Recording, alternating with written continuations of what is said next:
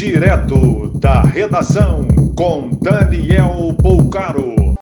Olá, boa noite. Essas são as principais notícias da noite desta segunda-feira, 27 de abril de 2020.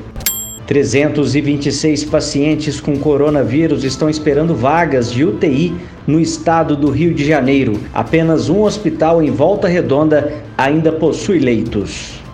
Mais 80 leitos de UTI foram habilitados para funcionarem no Distrito Federal. Com isso, o Ministério da Saúde vai repassar 11,6 milhões de reais para a rede pública de saúde.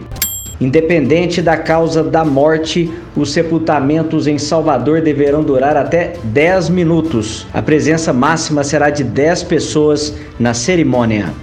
Um supermercado de Florianópolis afastou todos os 187 funcionários após sete serem diagnosticados com coronavírus. São 43 mortes confirmadas no estado. Após se tornarem focos de coronavírus, os frigoríficos do Rio Grande do Sul terão novas regras. Já estão confirmadas mortes pela doença em unidades de Lajeado, Garibaldi e Passo Fundo. Os donos de vans escolares de Goiânia querem autorização para realizarem transporte alternativo. A medida visa amenizar a crise provocada pelo coronavírus.